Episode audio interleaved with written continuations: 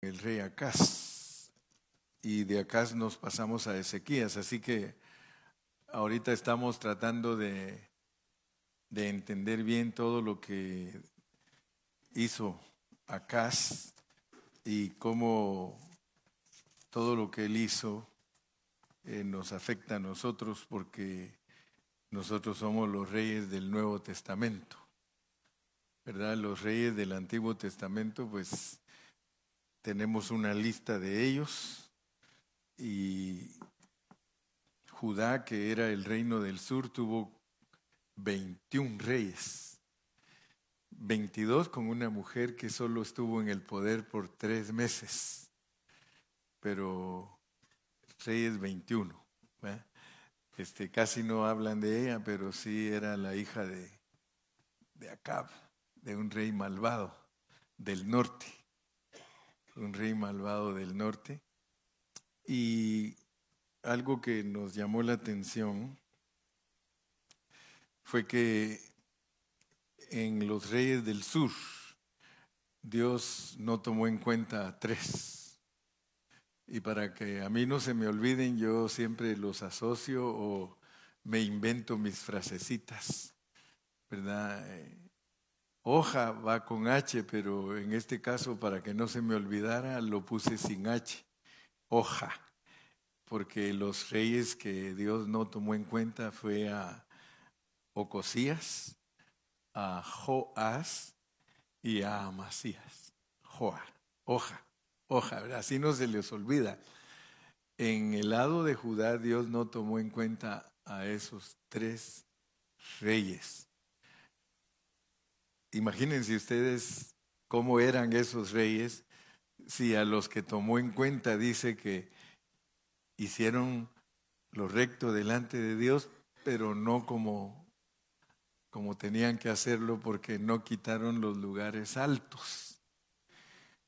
Y como nosotros siempre estudiamos la Biblia y queremos cada día conocer más y más de Dios, entonces debido a que esa expresión siempre está, pero no destruyeron los lugares altos.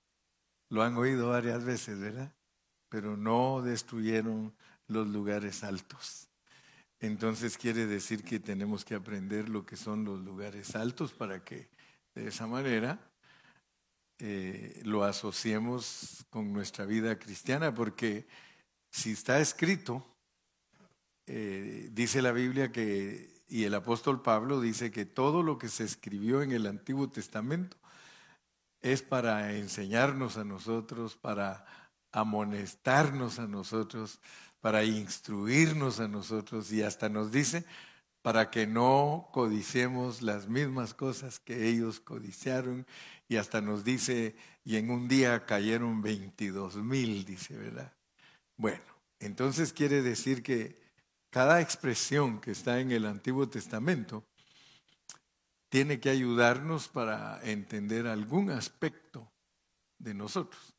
Y se recuerdan ustedes que hablamos de Éxodo 25, vamos a ir a, después regresamos a este pasaje, pero vamos a recordar Éxodo 25, debido a que si hay tres reyes eh, eliminados, quiere decir que son tres generaciones. Y miren lo que dice el Señor en el Antiguo Testamento respecto a las imágenes. Y yo quiero que ustedes eh, lo tomen muy en serio este asunto. Dice que las imágenes que hizo el pueblo de Israel, Dios no quería que se inclinaran a ellas, que no las honraran, porque yo soy Jehová tu Dios, fuerte, celoso, que visito la maldad de los padres sobre los hijos hasta la tercera y cuarta generación de los que me, que me aborrecen. Entonces nosotros como buenos cristianos tenemos que saber que nuestro Dios es celoso. Dios es celoso. Y él es muy serio cuando uno es idólatra. Él es muy serio. O sea que la lección que viene después de Acaz, que es la de eh, Ezequías, aquí está, eh, nos va a mostrar lo que es un rey que no sirve a Dios y le da la espalda a Dios y lo que es un rey que sí sirve a Dios correctamente. Entonces, por favor, no se les olvide que usted es rey. Las mujeres son, Dios las ve como reyes. Porque cuando Dios habla de su iglesia, hombres y mujeres nos mira igual. No dice, ah, la mujer está eh, menos que el hombre. No. Dios dice que nosotros, todos los cristianos del Nuevo Testamento, somos reyes y sacerdotes. Dice, y nos hizo reyes y sacerdotes. Entonces eso para nosotros es muy importante porque en el Antiguo Testamento eran reyes nada más los que gobernaban. Si ustedes se dan cuenta, para ser un rey tenía que pertenecer a la familia real y el primogénito de esa familia, o sea, el primer hijo, era el que tenía el derecho de ser rey. Entonces, todo lo del Antiguo Testamento es físico, o sea que ellos eran reyes físicos, pertenecían a una familia real, pero resulta que ahora en el Nuevo Testamento a nosotros que somos de las naciones, porque nosotros no somos judíos por nacimiento, sino que de acuerdo a la Biblia somos judíos espirituales. Así lo dice la Biblia, que somos judíos espirituales. Y por eso hasta dice que no es judío el que nace en Israel, sino el que tiene circuncidado su corazón. Bueno, entonces, para que no vayamos a andar perdidos en conceptos y en cosas livianas, ¿verdad? Porque si no tenemos cuidado, nosotros somos muy livianos como cristianos. Y Dios no está de acuerdo con los cristianos livianos. Aquí, en este asunto, o somos personas bien entregadas a Dios, pero no podemos andar a medios chiles, dijo aquel. ¿Verdad? No podemos andar a medias aguas, no podemos andar eh, así medios volteaditos o revolteaditos, sino que tenemos que ser personas absolutas para Dios.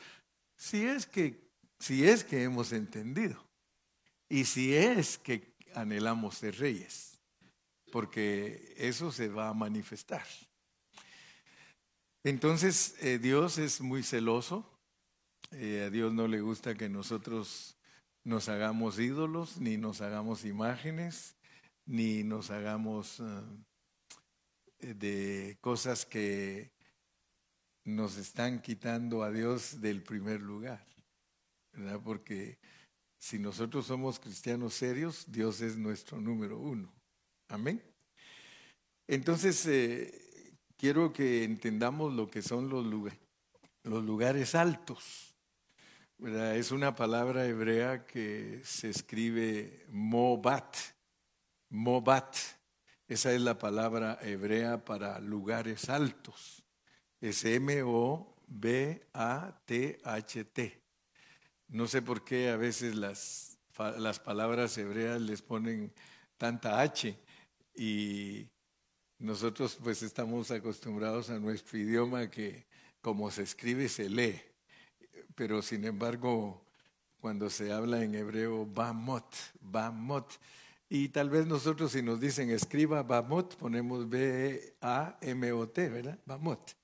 Pero cuando ya uno la ve escrita en los hebreos es Ba, M-O-H-T-H, Bamot, Bamot.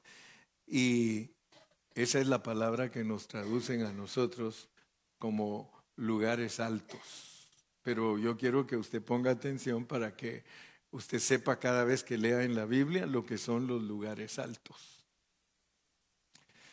Y los relaciona la Biblia con la adoración. O sea que los lugares altos los relaciona con la adoración, pero también simplemente puede referirse a lugares elevados. Oigan esto pues. La Biblia la relaciona con la adoración. O sea que de acuerdo al corazón de Dios, al pensamiento de Dios. Cuando se habla de lugares altos, Dios lo relaciona con la adoración. Pero también significa como decir los montes, los montes, las elevaciones, las colinas, las montañas.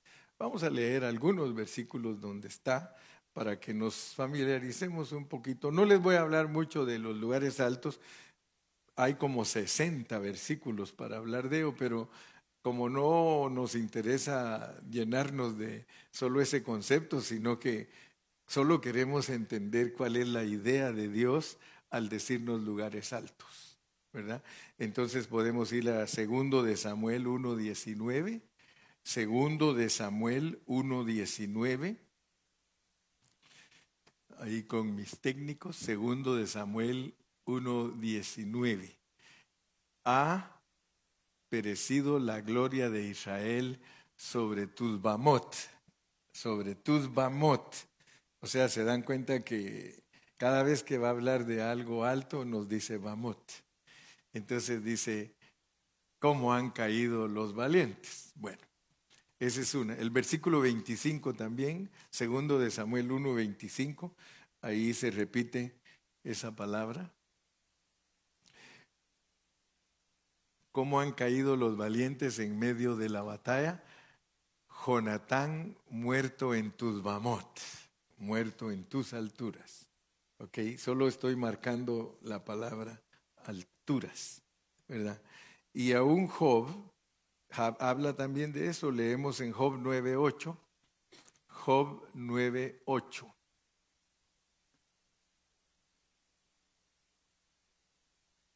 Él solo extendió los cielos y anda sobre las bamot del mar, pero a nosotros nos tradujeron olas, pero la palabra hebrea es las alturas del mar. Las olas del mar son las alturas del mar, ¿verdad? Cuánto está de alto el mar es cuánto se levanta la ola, ¿verdad?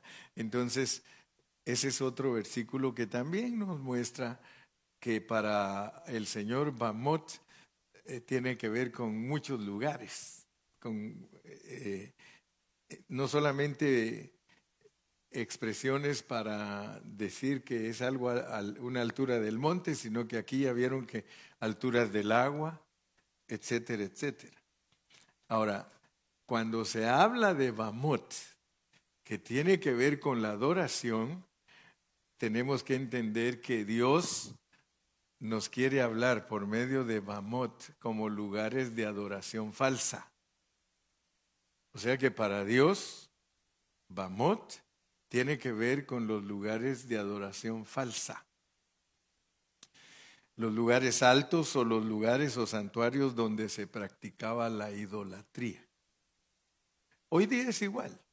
Usted maneja en la carretera de México y hay altares de la Virgen, de San Juan, de San Pedro. Esos son los lugares altos prohibidos por Dios. Sin embargo, la gente en su ignorancia lo adoran. Hay católicos que pasan frente a, donde, a donde quiera que pasan, se persinan.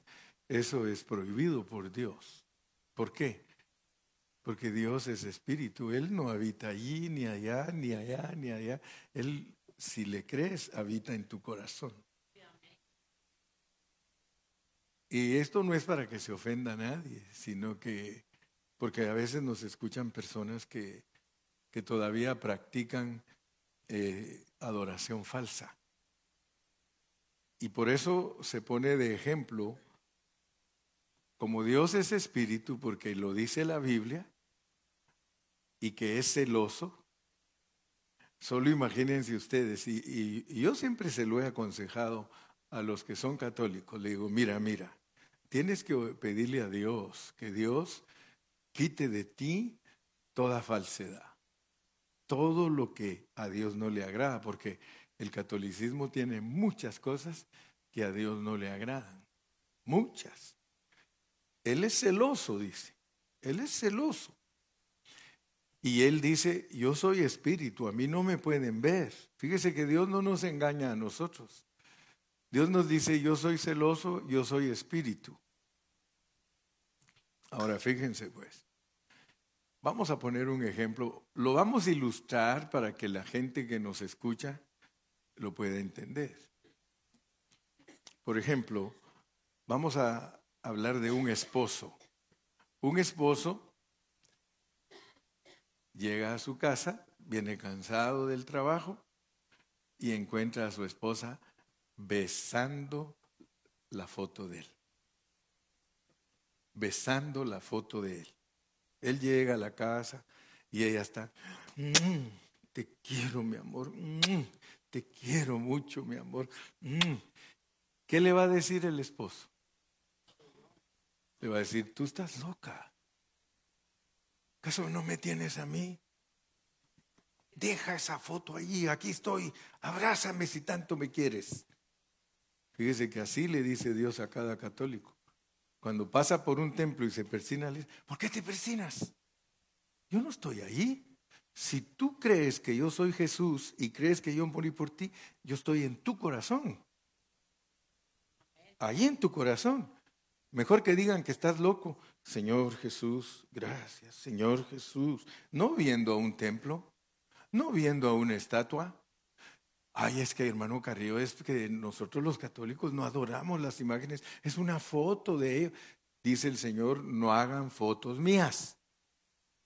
Fíjese, fíjese la foto de, tienen tan engañada a la gente que creen que, eh, que Jesús es ese que está ahí de ojos azules, bien bonito, peludito, es los católicos, dígale a un católico, háblele de Jesús y qué piensa. Inmediatamente piensa en el Jesús que le pone la iglesia católica. Y si ustedes leen Isaías, dice que no es ese. Porque el Jesús de los católicos es bien guapo. Sí, no le ponen una cara fea, como dice la Biblia que él tenía. Porque la Biblia dice que él tenía cara fea. Dijo que es sin atractivo. Para que nosotros lo decimos por lo que él es, no por lo que se mira. Bueno, lugares altos, lugares altos. Pero, como dijo el torito el día domingo, dijo, pero hermano Carrillo dijo, en la Biblia los ídolos no solo son las estatutas, dijo, ¿verdad? No solo son las estatuas, dijo el otro, no son los monumentos, dijo el otro, no. Los ídolos Pueden ser nuestros hijos, puede ser nuestro trabajo, puede ser nuestro dinero, puede ser todo lo que nos quita a Dios de primer lugar. Eso puede ser un ídolo. Y lo tremendo que dice, dice la Biblia que detrás de cada ídolo hay un demonio. Si los católicos supieran que detrás de cada estatua que ellos se persinan y, la, y le piden, hay un demonio, yo creo que si lo lograran ver, no se inclinarían a ellas ni las adorarían, serían como nosotros. ¿Verdad? ¿Cuántos de aquí lo hacían? Y, y, por eso es que nosotros tenemos que orar por nuestra familia que sigue en, ese, en, ese, en, esa, en esa condición. Nosotros tenemos que orar por ellos y pedirle a Dios que les dé claridad Señor, dale claridad a mi papá, dale claridad a mi mamá, que ellos vean, Señor, que eso no es correcto. Pero ¿cuántos de ustedes quizá ya se conformaron? Porque la viejita les dijo, yo nací católica y católica me voy a morir. Aunque te vayas al infierno. Sí. Es más, algunos de ustedes dijeron así. Así dijeron alguna vez algunos, los que eran pues, pero ahora ya tienen otra mentalidad porque de estar oyendo la palabra de Dios, la palabra de Dios, la palabra de Dios, la palabra. Por eso es importante estar oyendo la palabra de Dios.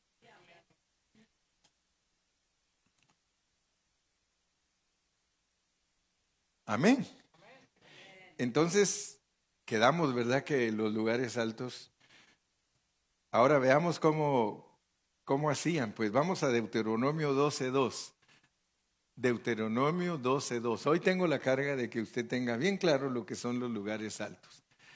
Destruiréis, destruiréis enteramente todos los lugares donde las naciones que vosotros heredareis sirvieran a sus dioses, sobre los montes altos y sobre los collados y debajo de todo árbol frondoso. Destruiréis. Fíjese qué tremendo porque Dios le habló al pueblo de Israel y Dios les dijo, ustedes van a ir a poseer una tierra que está llena de gente que sirve a otros dioses. Dígame usted si donde usted se crió, ahí que predominaba el catolicismo, la idolatría. ¿Sí? ¿Y cómo fue que nos llegó a nosotros la idolatría? Porque esa no era de nosotros, hermano. Si nosotros éramos, ¿sí o no? Nosotros no, nosotros no sabíamos nada de eso, hermano. Nuestros ancestros, nuestros eh, aborígenes. No, ellos no, hermano, ellos en otra onda andaban. Eran idólatras, le quemaban incienso hasta la culebra. Pero ¿qué pasó? Cuando nos cayeron los españoles, los españoles no andaban con cuentos.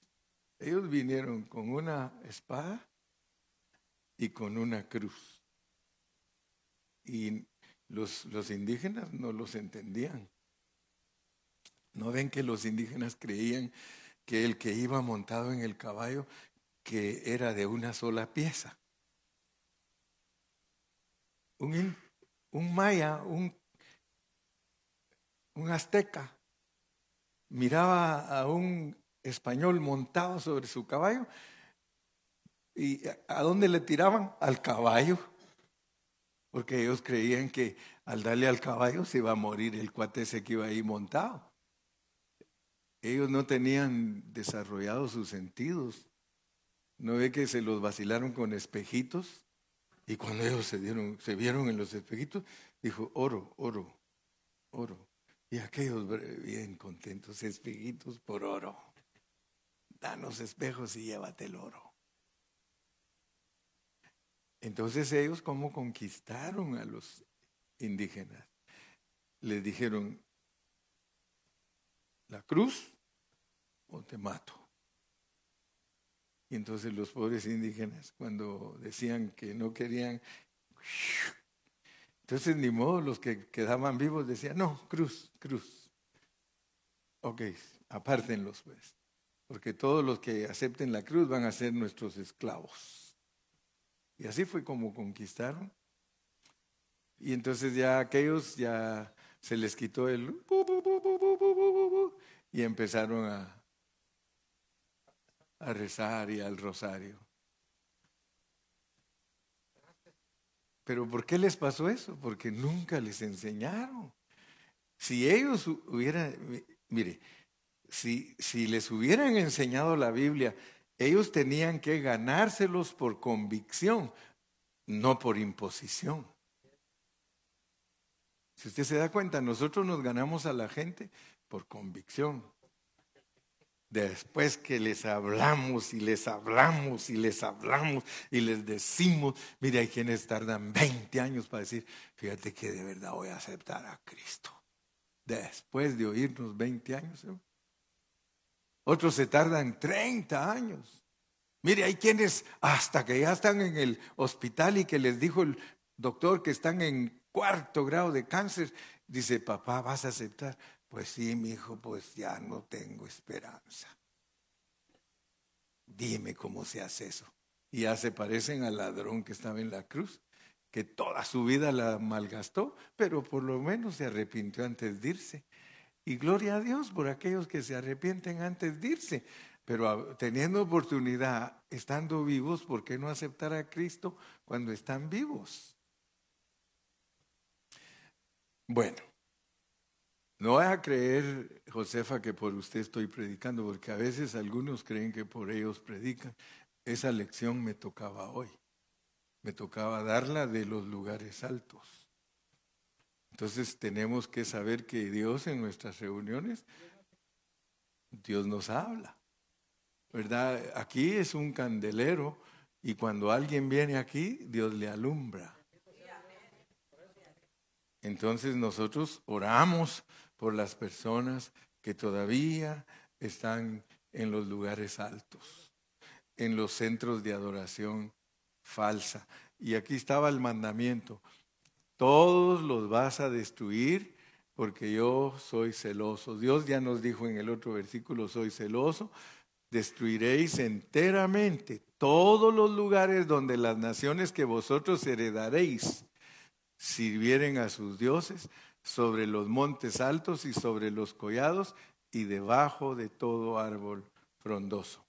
Muy bien, entonces como ya entendimos que Dios quiere que se destruyan los lugares altos, vamos a cerrar con broche de oro a Acaz, el rey Acaz, porque el rey Acaz hizo cosas que todos nosotros debemos de aprender a verlas, pero Dios a nosotros no nos habla así directamente, sino que nos habla por medio de parábolas. Por eso es que al estudiar el Antiguo Testamento son parábolas que nosotros tenemos que aprender a interpretarlas. Si ustedes se van a dar cuenta, esta es una parábola. Vamos a, a Segundo de Reyes, Segundo de Reyes 16, del 1 al 20. Ya este es el segundo mensaje que voy a dar de Acaz. Segundo mensaje. Dice, en el año 17 de Peca, Peca era un rey del norte, pues en, cuando aquel del norte llevaba 17 años de ser rey, él era hijo de Remalías. Aquí en el sur comenzó a reinar Acaz hijo de Jotam, rey de Judá. Versículo 2. Cuando comenzó a reinar Acaz era de 20 años y reinó en Jerusalén 16 años y no hizo lo recto ante los ojos de Jehová su Dios como David su padre. Fíjense pues, cuando uno estudia al rey David, la Biblia dice que el rey David era conforme al corazón de Dios. Entonces yo quiero que ustedes noten que a esos reyes Dios los medía de acuerdo a la estatura de David. Dice, y no hizo lo recto ante los ojos de Jehová su Dios como David su padre. Ahora noten pues, porque esa es una figura que nos ayuda a nosotros para entender cuál es la medida de nosotros. Porque si, si nosotros somos reyes y sacerdotes y vivimos una vida de 80 años que Dios nos regala, y dice Dios,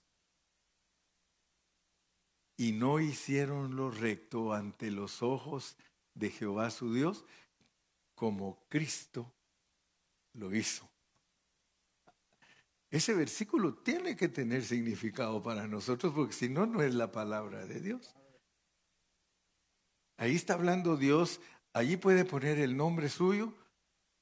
Cuando comenzó a reinar Daniel, cuando comenzó a reinar José, cuando comenzó a reinar Lupe, cuando comenzó a reinar Roberto, cuando comenzó a reinar Eric, cuando comenzó a reinar Chris, era de tantos años.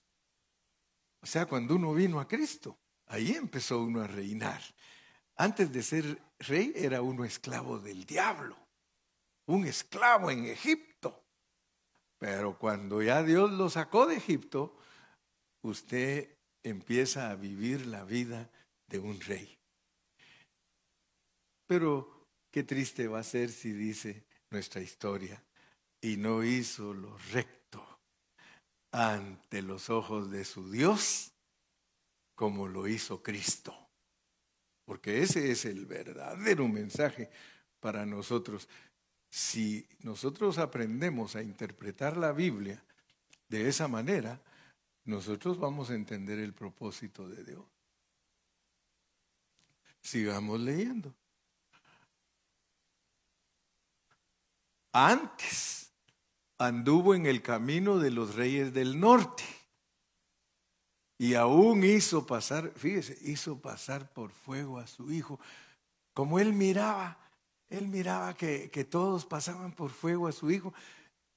Y, eso es tremendo, hermano. Era un dios que, que se llamaba Moloch.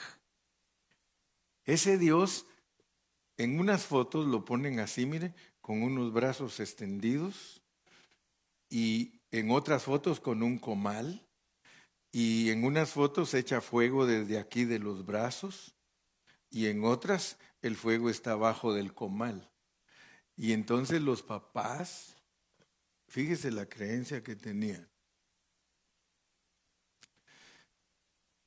Los pandilleros del Salvador, ellos se tatuaban. Ahora ya no hay quien se atreva a, tatuarse.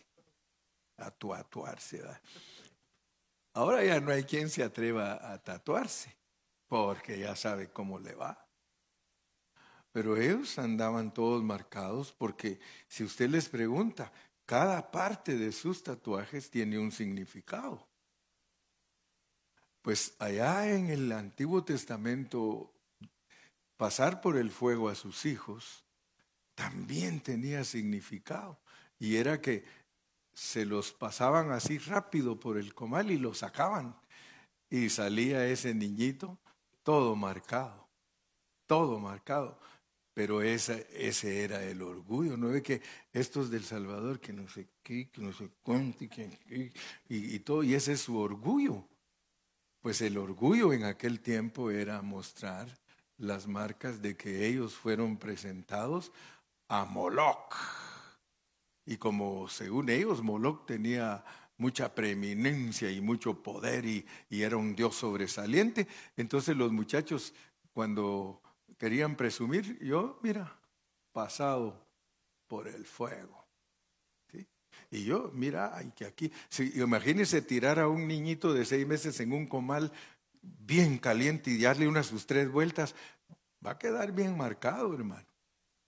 Allá no era que MS-13 y la 18, allá las marcas eran de todas formas y de todas clases, hermano.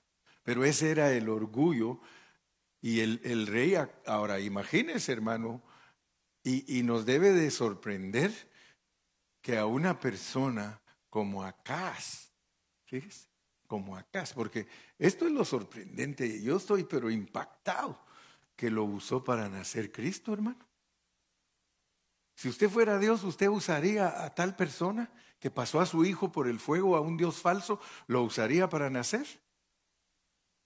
Yo creo que no lo usaríamos, hermano. Nosotros diríamos, no, ese que se olvide, si, si esos tres de hoja, esos que se olviden esas, esos tres que eliminaron. Solo imagínense cómo eran esos tres si este cómo era. Y lo tomaron en cuenta. Ahora, lo tremendo es que ese, ese eres tú y soy yo. Quizá ahora no hay un moloc que tú le vayas a tirar al niño a tu comal, pero ahí te vas a acordar de mí si tu niño, si tu niño chiquito no lo cuidas para Dios, todo marcado. Quizás no, va a decir MS13, no va a decir calle 18, pero está todo marcado, porque tú en tu inconsciencia lo has pasado a través del fuego de Moloch. Sí. Mira, te voy a poner un ejemplo. Él hace lo que quiere y tú no le dices nada. Lo estás marcando. Es lo mismo que tirárselo a Moloch, hermano. Por eso cuando los padres me piden a mí consejo, le digo, mira, yo lo único que te puedo decir que los hijos funcionan si haces lo que hicieron conmigo. Si haces lo que hicieron conmigo. Los hijos funcionan. Mírame a mí funcionando como pastor. ¿Por qué? Porque mi viejita, vara. Mi viejita, chiquita, porque mi viejita por aquí me llegaba. Yo me creía gigante a la par de Pero mi viejita chiquitita y una generala. Chiquitita. Aquí en esta casa no quiero drogadictos no quiero ladrones, no quiero borrachos, aquí en esta casa se respeta. Y si quiere que le dé comida, más le vale que barra, que lave trastos, porque no teníamos ni una hermana mujer, seis varones. Así que el hermano Carrillo tenía que barrer, tenía que hacer... Usted me, me pudo haber encontrado a mí a los ocho años cuando me ponían a, para hacer los frijoles, porque nosotros en Guatemala cometemos un error cuando hacemos los frijoles. Nosotros los colamos y toda la fibra la tiramos. Y los frijoles se comen con todo y cáscara. Por eso, gracias a Dios que ahora hay licuadora. Y, y ahí va toda la cáscara. Y por eso es fibra. Pero si usted me encontraba a mí de ocho años colando los frijoles, yo les echaba todas mis lágrimas a los frijoles porque yo estaba llorando. ya no quiero hacer esto. Ya Imagínense a su pastor de ocho años llorando porque lo pusieron a, colar los frijoles. Porque yo tenía que colar los frijoles. A mí me tocaba un día hacer la comida, o mi hermano la otra. Pero como no nos enseñaron a hacer comidas, como a muchos de México les enseñan a hacer buenas comidas. No, hombre, a nosotros puros frijoles, hermano. Pues no había feria para comprar otra cosa pues teníamos que estar colando frijoles, hermano. Y lo tremendo era que cuando nos decía la viejita que había que limpiar el frijol con todo y tierra, hermano. Yo era uno que yo no lo limpiaba bien y mis pobres hermanitos cuando empezaban a comer, mamá, ¿qué es esto? Gilberto. Porque yo no lo limpiaba, porque como era un araganote, yo lo que quería era jugar. Pero los hijos nosotros los marcamos. Tus hijos, si tú no los sabes educar, si tú no eres un buen cristiano, si no eres una persona dedicada totalmente a Dios, estás pasando tus hijos por el fuego, hermano. Pasas por fuego a tus hijos. Y después te pasa como lo que le pasó a, a un vecino a un vecino que él siempre decía, yo no sé, dice, ¿por qué este mi hijo es así? Dice, y salía la esposa, pues si así fuiste tú. Porque algunos dicen, pero ¿por qué mi hijo es así o es así? Tú fuiste peor, hermano. Tú fuiste peor. Pero a mí no me toleraron nada, nada, nada. Y como en el tiempo que yo me crié, ah, si usted hubiera visto los maestros de la escuela como eran, hermano a nosotros nos podían pegar nuestros maestros. Si hacíamos algo malo, así nos ponían que pusiéramos las manos. Mire, así las teníamos que poner y ahí nos pegaban con la regla. Y nada, que con amor te voy a pegar, mijito. Póngale, y si la quitas, doble. Y si la vuelves a quitar, triple. Hasta que te dejes pegar. Si yo me recuerdo, hermano, a mí me pusieron en una escuela en donde según mi mamá ese maestro era la calidad de maestro, lo máximo. Yo estuve en quinto y sexto de primaria con un profesor que era ex militar. Y entonces mi mamá, cuando oyó que ese profesor iba a dar clases, me fue a inscribir a una escuela que quedaba hasta 45 minutos a pie desde la casa de nosotros. Y yo le decía, mamá, pero si aquí está la Elisa Molina de Estal, así se llamaba la escuelita, aquí está la Elisa Molina, ¿para qué me va a llevar a la 25 de junio? No, mi hijo, es que me dijeron que ese es buen maestro. Hermano, y cuando yo fui a esa escuela, le estoy hablando de todo esto porque si usted no sabe cómo corregir a sus hijos, usted los va a pasar por fuego. Y después le van a andar todos marcados cuando ya sean grandes y van a tener orgullo de haber sido pasados por fuego a dioses ajenos. Ese profesor, hermano, si alguien de nosotros se portaba mal, agarraba a los dos más grandes del grado y lo agarraban a uno de los pies y de las manos contra el pupitre. ¡Plum!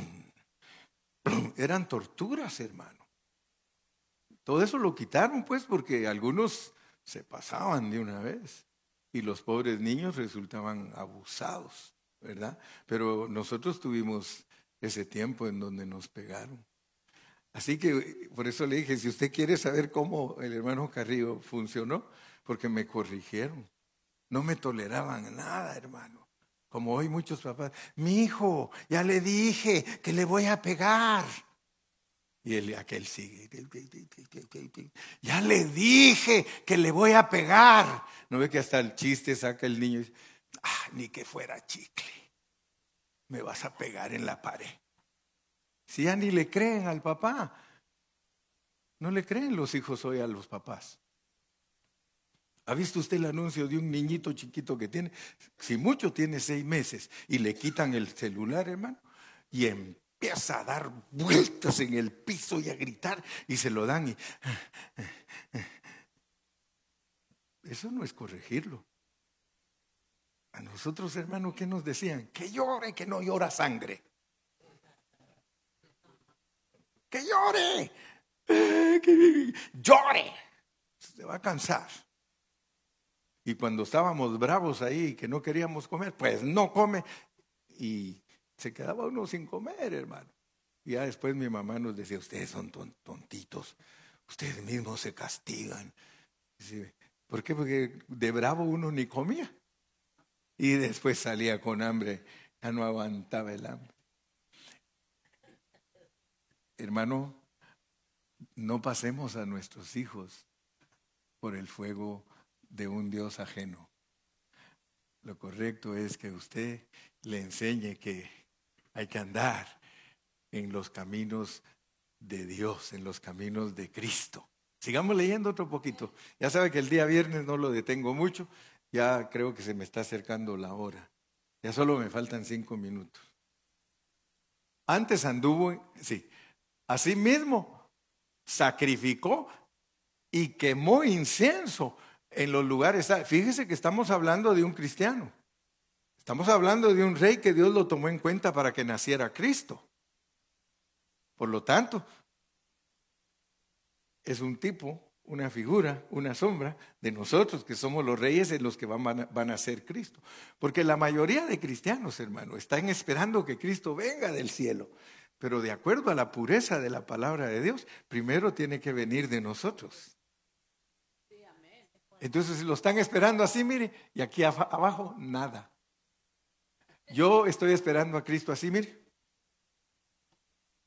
Porque yo sé que si Él sale aquí, de seguro que tengo parte con Él. Cuando venga tengo parte con Él. Así dice la Biblia, que Él viene para dar recompensa a todos los que le hemos servido. Pero si no sale de aquí, va, va a venir Él y va a decir,